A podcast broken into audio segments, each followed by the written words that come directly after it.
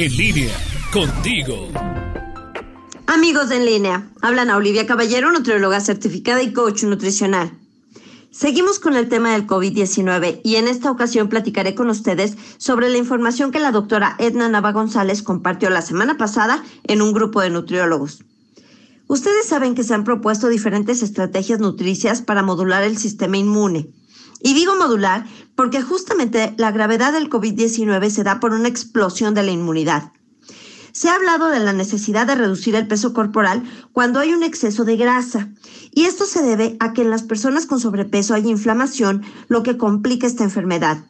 Ahora, cuando hablamos de inflamación, no nos referimos al concepto popular de inflamación intestinal, sino más bien a la respuesta celular y de los tejidos ante agresiones y agresores que desata la liberación de una serie de sustancias que van a lastimar al cuerpo, pero que se ven contrarrestadas por otras que son antiinflamatorias y por el sistema inmune.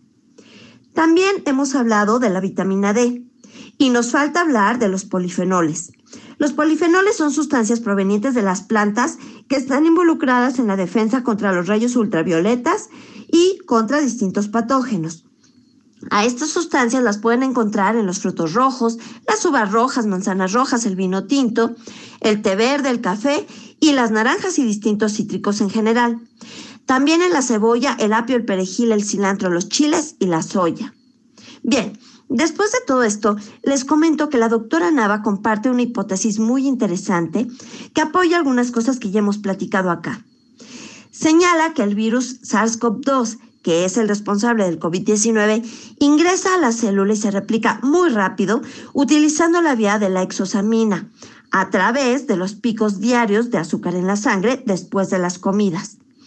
La utilización de la glucosa, es decir, del azúcar, genera cambios que llevan a los genes proinflamatorios a sobreexpresarse y a generar algo que se llama tormenta de citoquinas. Esto aumenta la gravedad del COVID-19. Esto va a pasar en personas con o sin diabetes, pero con un mal funcionamiento de su tejido graso e inflamación crónica, a pesar de que parezca que están totalmente sanos. De acuerdo a esta teoría, lo más adecuado sería dar una dieta de bajo índice glucémico, tanto a personas con COVID como a personas que están en riesgo. El índice glucémico es la medida en la que cada alimento o preparación logra subir el azúcar en la sangre en forma de una curva o de un pico. Existen listas internacionales y nacionales de los índices glucémicos de distintos alimentos.